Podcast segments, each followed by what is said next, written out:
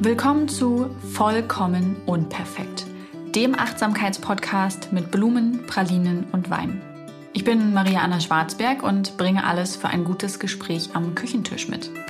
Mir und meinen Gästen stelle ich die Frage, was würdest du eigentlich über dein Leben erzählen wollen, wenn du mit 80 auf einer Parkbank sitzt und sich jemand mit dieser Frage an dich wendet? In der heutigen Episode wird es um das Thema Ehefrauen gehen ähm, und warum ich keine solche Ehefrau sein möchte. Ich weiß, es ist ein steiler Cliffhanger und auch ein bisschen cheesy, aber ich sage euch, es lohnt sich, diese Folge anzuhören und das eigene Bild von Ehefrauen und von Frauen zu hinterfragen, das wir haben und das vielleicht andere von uns haben. Beginnen wir mit den zwei wichtigen Fragen einer jeden Solo-Podcast-Folge, falls ich sie nicht vergesse. Nämlich, was meine Blumenpralinen, Sekt, was auch immer war, also womit ich mir etwas Gutes getan habe und was mich inspiriert hat. In diesem Fall lautet die Antwort gleich. Es ist ein Buch von Meg Wolitzer und das heißt Die Ehefrau. Es liegt ja auch noch neben mir, denn ich habe es eben gerade erst ausgelesen. Ich habe mir es heute Morgen gegönnt, ähm, bis um acht zu schlafen und dann zwei Stunden im Bett zu bleiben, um das Buch auszulesen. Ich hatte erst meine Schwierigkeiten damit. Ich muss vorweg sagen, ich glaube, viele von euch wissen es auch, ich äh, fangirle Mac Wallitzer sehr. Für mich ist sie eine der besten Autorinnen, der, die noch lebt. Ähm, ich habe auch, glaube ich, bald alle Bücher von ihr leider durch. Und ähm, ja, um die Ehefrau bin ich immer so ein bisschen herumgeschlichen, weil das Thema mich auch mh, mm, irgendwie angesprochen und gleichzeitig abgeschreckt hat. Vielleicht halt auch, weil ähm, ja, weil ich halt selber eine Ehefrau bin. Und in jedem Fall hatte ich es mir dann bestellt und habe es jetzt äh, gelesen und habe mir heute Morgen diese zwei Stunden gegönnt, um es äh, zu Ende zu lesen. Und es war ein schönes Gefühl. Gleichzeitig habe ich mich manchmal schlecht gefühlt, weil ich dachte, oh mein Gott, es ist jetzt schon, keine Ahnung, so und so spät und äh, wirst du das nicht später bereuen. Aber ich habe für mich einfach festgestellt, dass ich mir viel mehr gönnen darf und muss und ähm, dass ich zwar durchaus ein Mensch bin, der irgendwie seine Gewohnheiten und Regelungen hat, aber dass ich ähm, dazwischen mehr Luft lassen muss für für Freiräume, für für Langeweile, für irgendwas machen, ähm, weil ich sonst zu einer perfektionistischen Version von mir werde, die ich weder mag noch sein möchte. Hm, inspiriert hat mich, wie ich es schon gesagt habe, auch das Buch von Mac Wallitzer, die Ehefrau. Und äh, wir sind auch schon mitten im Thema, ähm, weil ich mir Gedanken dazu gemacht habe ähm, und festgestellt habe, dass ich keine Ehefrau in einem solchen Sinn sein möchte. Ähm, ich feiere bald meinen zehnten Hochzeitstag und das bedeutet keinesfalls, dass äh, ich plane, meinen Mann zu verlassen oder so. Diese Form meine ich nicht, sondern ich meine die Art und Weise, wie ich als Frau wahrgenommen werden möchte, wie ich mich selber wahrnehme und wie eben insbesondere die Gattung Ehefrau wahrgenommen wird. Und da hat natürlich das Buch gerade mächtig Einfluss genommen. Und es war sehr spannend zu lesen. Ähm, ich umreiß das mal kurz und ich hoffe, ich muss nicht cliffhangern. Äh, ich versuche es zumindest nicht. Wenn doch, tut es mir total leid. Aber ich kann sagen, es lohnt sich trotzdem, das Buch zu lesen, auch wenn ihr jetzt schon ein bisschen mehr Einblick ähm, bekommt. Ich hatte meine Schwierigkeiten mit dem Buch, weil ähm, mir die Ehefrau, um die es in diesem Buch geht, äh, Joanne Castleman, ähm, anfangs fand ich, fand ich sie noch witzig, ähm, ironisch und sehr gefestigt in ihrem, in ihrem Bild, das sie von ihrem Mann zeichnet. Ähm, und sie beschreibt halt ihren Mann und sich selbst und wie die beiden eben 1956 oder so zusammengekommen sind. Und ja, jetzt sind sie halt zur Verleihung des Helsinki-Preises geladen, oder beziehungsweise ihr Mann. Ähm, und auf dem Flug dahin beschließt sie eben, ihn zu verlassen. So, und sie zeichnet ähm, über diese es fließen immer wieder die aktuellen Ereignisse ein, also dass sie jetzt ins Hotel einchecken und so. Und sie schweift aber immer wieder in Erinnerungen ab und erzählt eben, wie sich diese Ehe und alles gestaltet hat. Und ihr Ton, also ab Seite 184 war ich ihre Freundin. Vorher habe ich so gedacht, pff, schmaler Grad zwischen ehrlicher gut pointierter Beschreibung, aber auch Verbitterung. Ähm, ab Seite 184 habe ich dann auch diese Verbitterung besser begreifen können und habe nur gedacht, nein. Aber eigentlich ist es so klar, wenn man den ersten Satz auf der, auf der, also den Klappentext hinten liest, Joanne Castleman hat ihrem Mann, einem erfolgreichen Schriftsteller, alles geopfert, sogar ihr Talent. Und dieser Beisatz, sogar ihr Talent, lasst ihn euch auf der Zunge zergehen, wenn ihr dieses Buch lest. Und wenn ihr auf Seite 184 angekommen seid, werdet ihr sagen, oh, es stand doch schon im ersten Satz. Wie konnte ich es nicht begreifen? Ähm, in jedem Fall, glaube ich, muss ich zunächst zu dem Bild kommen, das wir häufig von Ehefrauen zeichnen, um dann dazu kommen zu können, warum ich keine Ehefrau sein möchte. Hm. Das Bild, was Joanne Castleman von sich selbst und damit McWallitzer als Autorin ne, von ihr in diesem Buch zeichnet, ist halt schon so ein omnipräsentes und ein sehr stereotypes, ähm, wie es aber auch einfach total realistisch ist, insbesondere für die Zeit, um die es geht, aber wie es halt auch heute sehr, sehr oft immer noch ähm, zu finden ist. Und ich möchte unbedingt und unmissverständlich vorweg sagen, dass ich damit nicht Ehefrauen im Allgemeinen kritisiere und auch nicht Ehefrauen, die sich dafür bewusst entscheiden, Hausfrauen zu sein, Mütter zu sein, was auch immer. Ich finde immer, eine Frau, ein Mensch kann jede Rolle einnehmen, die sie oder er für richtig hält, solange sie bewusst gewählt ist. Wogegen ich mich aber ausspreche, ist eben dieses stereotype Gender-Klischee, gesellschaftliche Rollenbild, in das Frauen gedrängt werden. Und um eben jenes geht es in diesem Buch. Um das Bild der Frau, die eigentlich aufgrund des gesellschaftlichen Aufwachsens und ihrer eigenen Prägung und dem, was irgendwie erwartet wird, so gar keinen anderen Ausweg sieht, als früher oder später eine Ehefrau zu werden, eine Ehe einzugehen, in jedem Fall einen Mann an ihrer Seite ähm, zu haben. Und so ist das halt auch bei der jungen Joanne Castleman. Sie ist halt eigentlich Studentin und ähm, sie hat sich eingeschrieben für, keine Ahnung, Schreibwerkstatt, Schreibkurs, schriftstellerisches irgendwas so. Und eigentlich hat sie nie groß darüber ähm, nachgedacht, aber sie ist wahnsinnig talentiert und äh, sie verliebt sich in den Professor und ähm, mit dem lässt sie sich dann ein. Ähm, sie betrügt dadurch die jetzige Ehefrau vom Professor mit dem und die kleine Tochter, die gerade erst geboren wurde.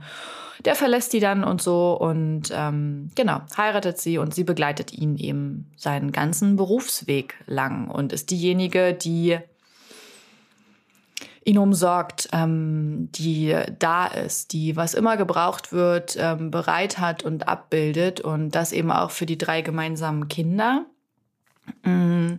Und sie ist auch gern Mutter, das steht überhaupt nicht zur Debatte in diesem Buch. Ähm, und sie liebt auch ihre Kinder über alles. Und es gibt so auch unterschiedliche Konflikte, zum Beispiel auch mit den Kindern dem Vater gegenüber. Also die eine Tochter also keines der Kinder, also er liebt sie alle, aber er gibt ihnen keine wirkliche Aufmerksamkeit. So und das fand ich so eine ganz feine, spannende Nuance, ähm, die oft übersehen wird. Natürlich lieben wir alle die Kinder, aber die Frage ist, welche Aufmerksamkeit geben wir ihnen? Und er wundert sich dann eben später, warum ja seine eine Tochter sehr anhänglich ist und unbedingt diese Aufmerksamkeit von ihm will, warum die andere Tochter der ist es halt alles relativ egal äh, und sein Sohn verachtet ihn zutiefst so und ähm, ich überlege halt gerade, wie ich das gut wiedergeben kann, ohne ein überspitztes Bild zu zeichnen. Ähm, aber das, was mir in dem Buch aufgefallen ist, dass das natürlich eine ganz eigene individuelle Geschichte ist, aber dass das, was McWallitzer aufzeigen will und das, was auch mir immer aufgefallen ist, dass dieses generelle Bild immer noch und sehr oft zu finden ist von Frauen, die durchaus noch eigene Karrieren beginnen, aber später dann diese zurückstellen, weil der Mann mehr verdient, weil der Erfolg des Mannes wichtiger ist, weil die Karriere des Mannes äh, glorreicher, erfolgs- und prestigeträchtiger ist. Ähm, Frauen, die, wenn die Kinder ins Spiel kommen, dann die, ja, zumindest heute, ne, die, die Elternzeiten äh, nehmen und die dann häufig noch irgendwie in Teilzeit gehen. Und das ist ja kein Bild, das ich mir gerade ausdenke, sondern es ist ja auch eins, was einfach von Zahlen untermauert ist, wenn man sich allein anguckt, wie die Elternzeitzahlen sind und die Teilzeitzahlen. Und dann wird es oft ähm, oder es wird ja gern von Konservativen so dargestellt, als wäre das A ein gutes Bild. Ähm, und ich glaube, das kann es auch sein, wenn man sich bewusst dafür entscheidet und auch die Hintergründe dazu kennt. Ähm, aber auch so, als würden Frauen sich das aussuchen, nicht in Führungspositionen zu sein, ähm, ihren Job an den Nagel zu hängen für die Kinder oder oder oder. Aber häufig sind die Möglichkeiten eben auch sehr beschränkt. Und auch darum geht es in dem Buch, aufzuzeigen, wie das eigentlich in den Anfängen war, ähm, als Frauen mehr und mehr in Berufe drängten, gerade in solche prestigeträchtigen Berufe wie Schriftstellerei, ähm, die ja eigentlich immer eine Männerdomäne war und ähm, es geht auch viel um so Männergespräche und wie sie geführt wurden, ja, in früheren Zeiten. Und ich möchte nicht meine Hand ins Feuer legen, aber ich tue es einfach und sage, auch heute häufig noch geführt werden.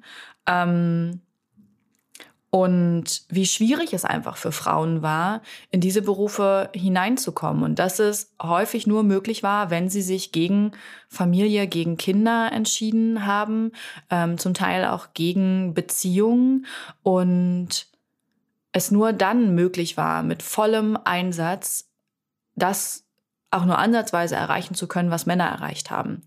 Und das nicht, weil sie schlechter gewesen wären, sondern einfach, ähm, weil sie sich immer doppelt so sehr anstrengen mussten, um nur einen Bruchteil des Erfolges zu erreichen, weil sie eben dann auch von Männern ähm, ja verachtet wurden, belächelt wurden, ausgeschlossen wurden und ähm, das ist halt nichts, was es heute nicht noch genauso gäbe. Und ähm,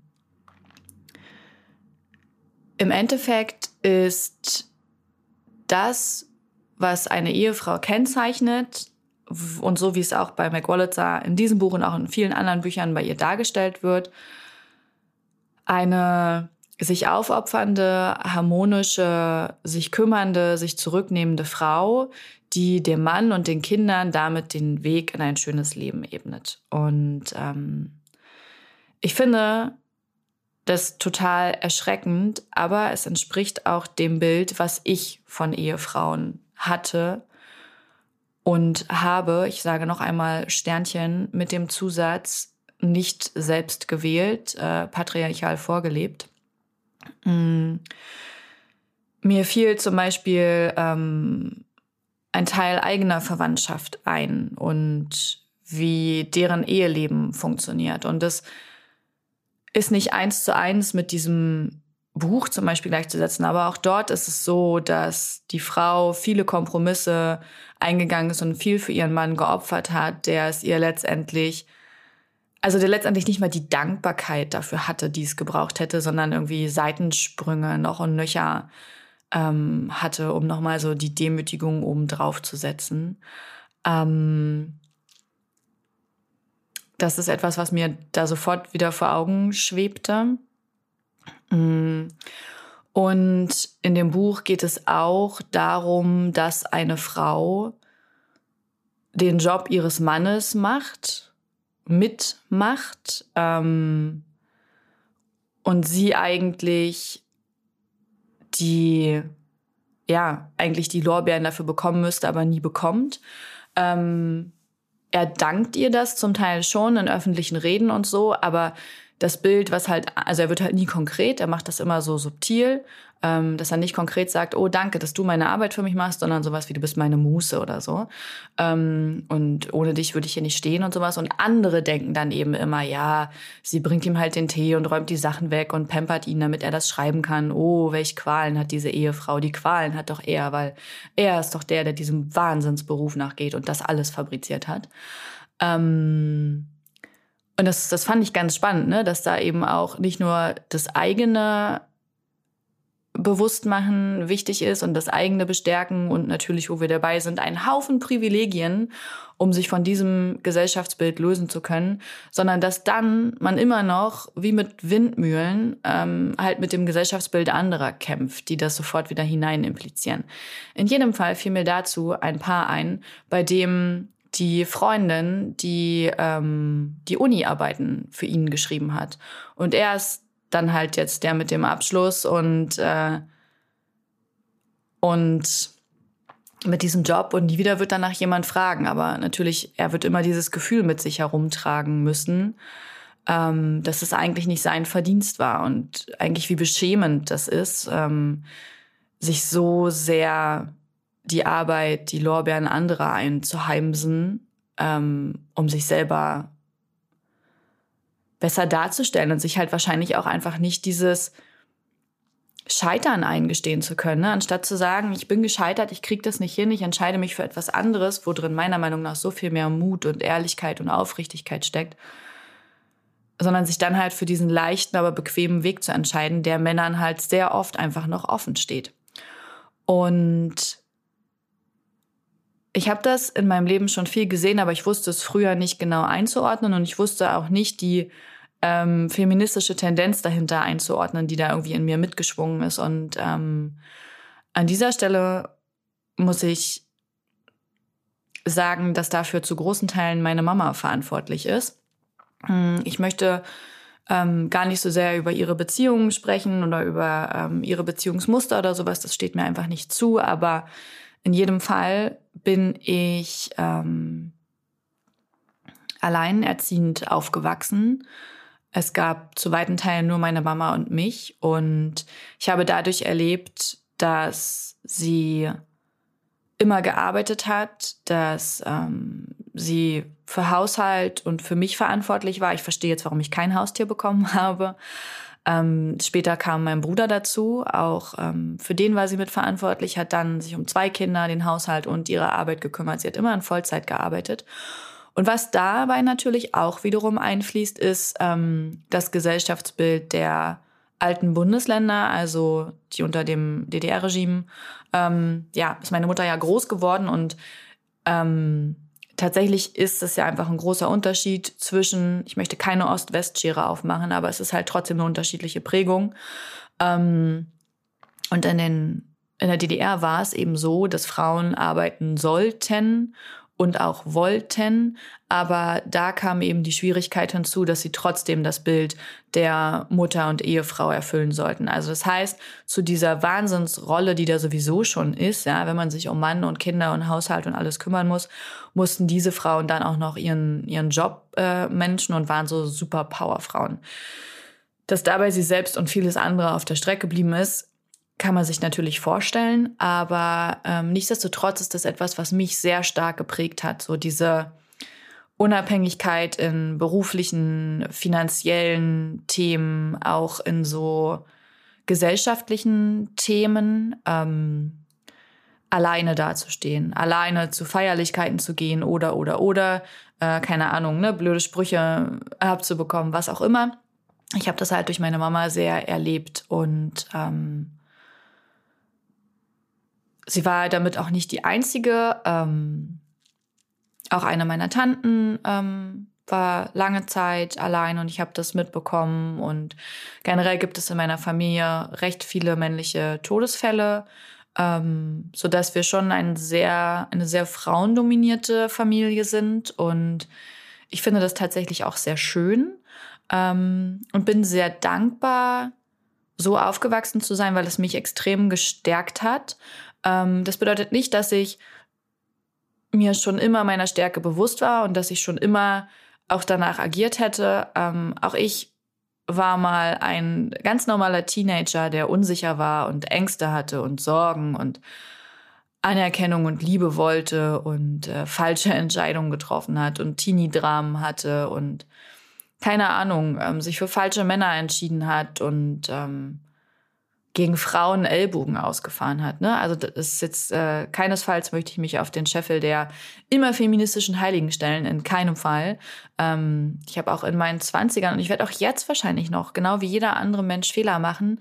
Aber was ich sagen will, ist so dieses, mh, mm, dieses Weltbild, was ich einfach äh, quasi schon zum Frühstück serviert bekommen habe mit meinen Frühstücksflocken, das ähm, ist halt etwas, was mich sehr prägt und mich natürlich auch in meinem Denken beeinflusst. Und ich habe damals sehr, sehr jung geheiratet mit 21, war ich schon 21? Da bin ich, nein, ich war 21, bin dann 22 geworden, so rum.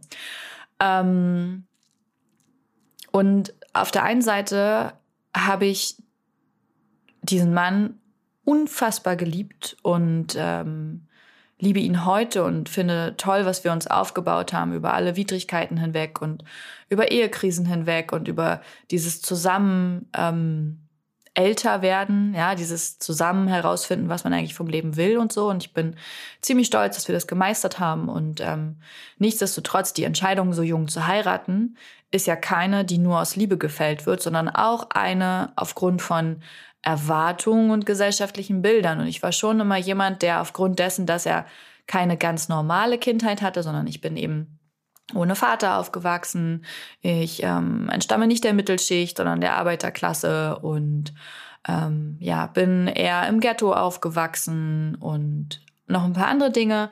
Ähm, und deswegen habe ich mir halt immer und unbedingt Normalität gewünscht. So mein größter Wunsch war immer, eine Familie und ein Haus und Kinder und wisst ihr so alles, was dazugehört.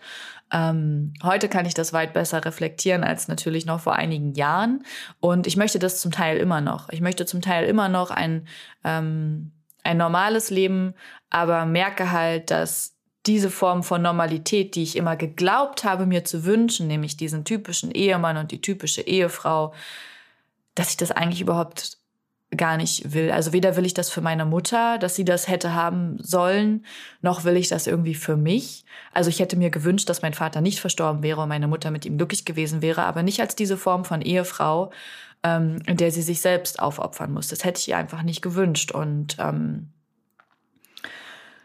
ja, ähm, auf jeden Fall war das quasi auch bei mir schon durchaus eine gesellschaftliche Prägung, die da mit reingespielt hat und auch ein Erwartungsdruck und auch so ein ähm, so, ein, so, ein, so ein Statement nach außen, dass wir das wirklich ernst meinen mit uns. Ähm, Genau, weil es äh, damals halt auch irgendwie ein, zwei negative Stimmen irgendwie dagegen gab oder auch ein paar mehr, weil ähm, wir ja vorher schon befreundet waren und unsere Partner verlassen haben und zusammengekommen sind und unsere Partner waren halt auch befreundet. So, ich sag's euch mit Anfang 20 alles ein riesiges Ding.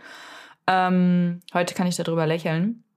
Aber nichtsdestotrotz war auch das nochmal so ein, ne, so ein Statement, also viel Erwartung, viel Gesellschaftlichkeit mit drin. Und ich bereue das keinesfalls. Aber ich würde es auch so nicht wieder machen mit dem heutigen Wissen, weil ich heute weiß, dass ich mich für die Liebe entscheiden wüsste, würde und ähm, dass ich die nicht nach außen propagieren müsste durch ein solches ähm, Ding. Ich glaube, ich würde, wir hätten immer noch geheiratet, ne, wenn man jetzt nochmal leben würde, aber wir hätten dann wahrscheinlich später geheiratet. Mm. So, und worauf ich hinaus will, ist, dass ich lange, lange Jahre ähm, mich auch schwer damit getan habe, das nach außen dann zu tragen, dass wir verheiratet sind. Also im, im Äußeren meine ich Menschen, die ich neu kennengelernt habe, auf beruflichen Wegen und so weiter, weil mir auch immer komisch begegnet worden ist. Ich weiß noch, als ich damals erzählt habe, dass ich verlobt bin, dass in meinem Praktikum irgendwie riesige Augen gemacht wurden und das auch in den Jahren danach, bis ich dann so Ende 20 war, immer so war, was, du bist verheiratet? Und spätestens bei der Anzahl der Jahre war das immer so ein, was, du bist schon so lang verheiratet? Und ich habe immer lang gedacht, dass das, ähm, also ich konnte das nicht einordnen, aber ich war dann fast beschämt. Und heute weiß ich, dass da zweierlei zusammengekommen ist. Zu einem das Bild, das von Ehefrauen gezeichnet wird. Ähm, und dass diese Menschen wahrscheinlich nicht in mir gesehen haben als selbstständige, selbstbestimmte, ähm, wenn auch introvertierte, aber selbstbewusste Frau. Und dass das einfach häufig, glaube ich, nicht übereinging und daher dieses Erstaunen kam, was ich dann immer sofort als Fehler meinerseits interpretiert habe. Ähm, und zum anderen, dass ich mich selber in diesem Bild der Ehefrau nicht gesehen habe. Ich selbst wollte halt nie eine solche Ehefrau werden. Ähm, und wir wurden natürlich auch oft gefragt, ähm, gerade mit der, nach der Hochzeit, wann denn jetzt Kinder kommen würden. Und ich habe mich so wahnsinnig geekelt vor dieser Frage, weil ich es so abstrus fand, dass nur weil ich einen Mann geheiratet habe, ich automatisch gebären müsste und damit sofort in dieses Leben einsteigen müsste, Vater, Mutter, Kind, er, äh, Haus und so weiter und so fort. Und ich habe das immer furchtbar gefunden, diesen Gedanken. No judgment, ne? Wenn das euer bewusstes Ziel ist, super, go for it, wirklich. Also, ähm, aber trotzdem kann ich ja nur aus meiner Perspektive berichten. Und für mich war das etwas, was ich nie so wollte.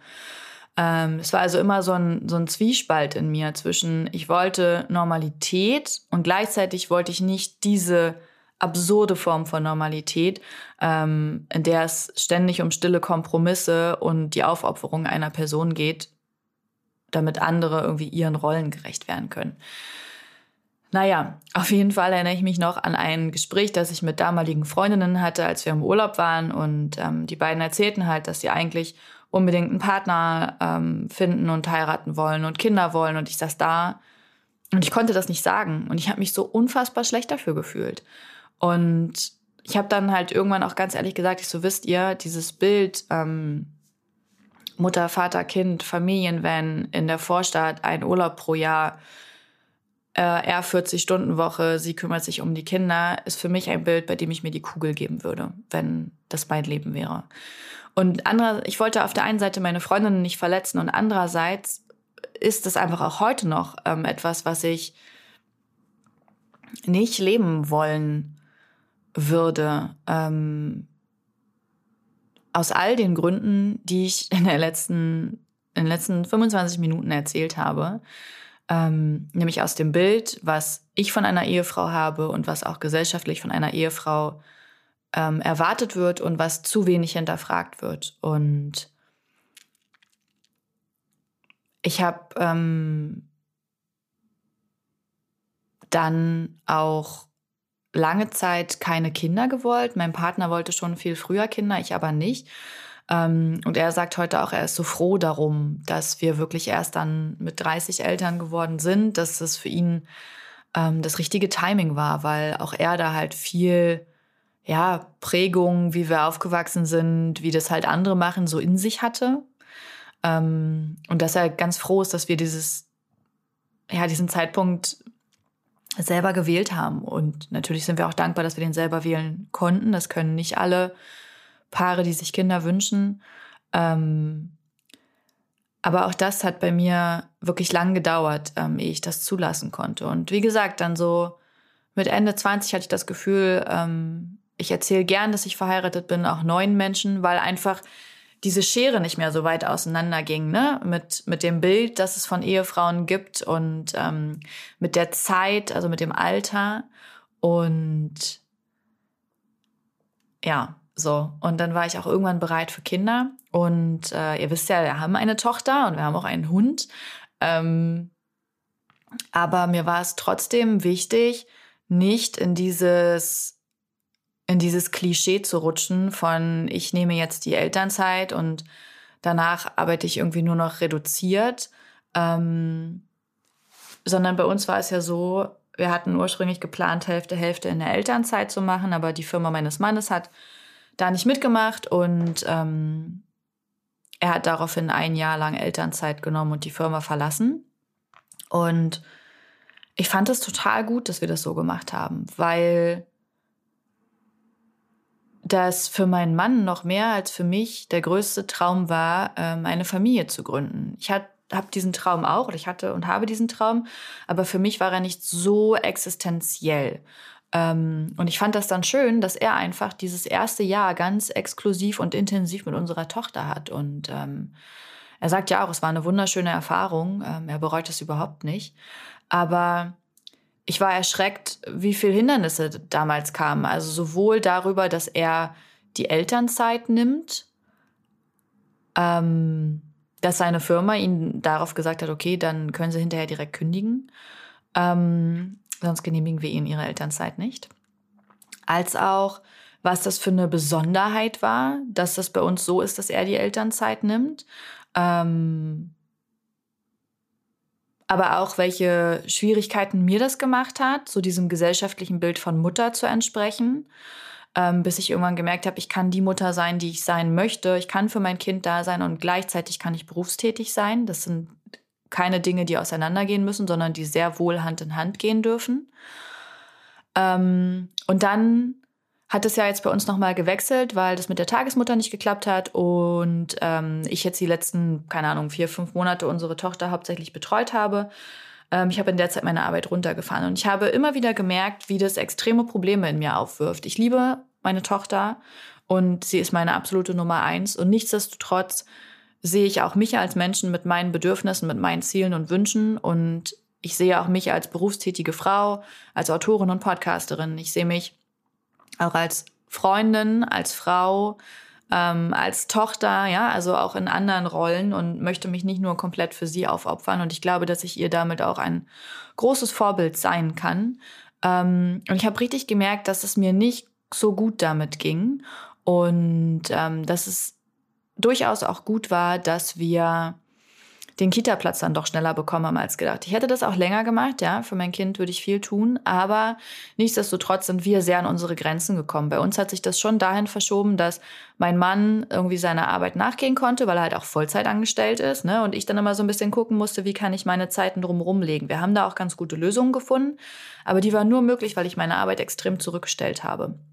Also genau das Bild äh, haben wir gezeichnet von uns, dass wir so eigentlich nicht ähm, unbedingt zeichnen wollten und in dem wir uns auch einfach gar nicht sehen. Und das hat sowohl zur Anspannung in mir geführt als auch zwischen uns.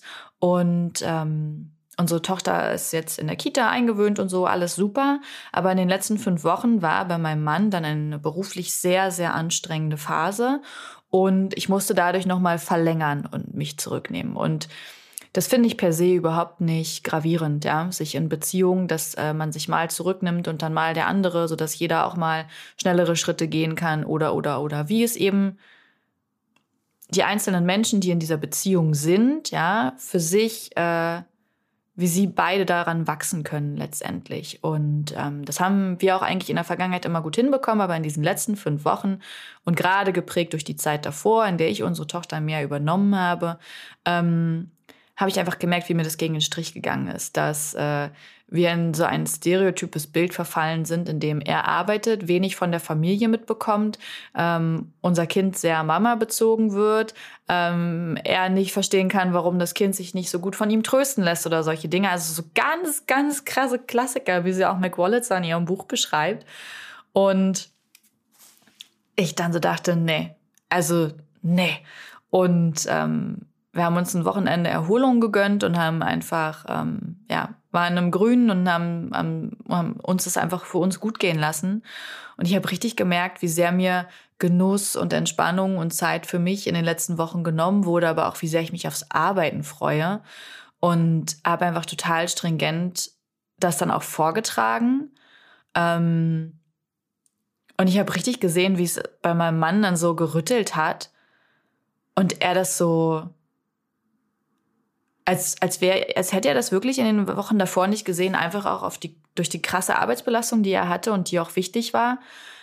Und dann hat er das, ist ihm das so bewusst geworden, welches Bild wir da gerade von uns zeichnen und in welche Rolle er mich damit drängt und sich selbst auch und, und war so völlig erschüttert und sagte so, nee, eine solche Ehefrau würde ich auch nicht haben wollen.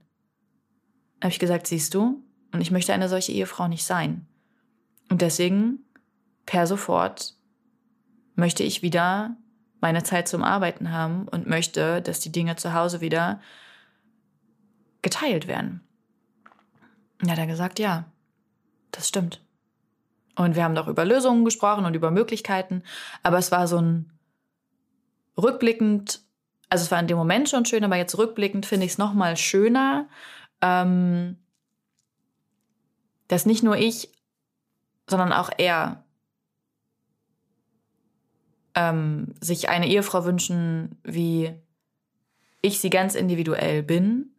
Ähm, aber es erschüttert mich natürlich auch, dass wir beide dieses Bild von Ehefrau genauso wie alle anderen ähm, immer noch sehen. Und dass da noch so wahnsinnig viel Arbeit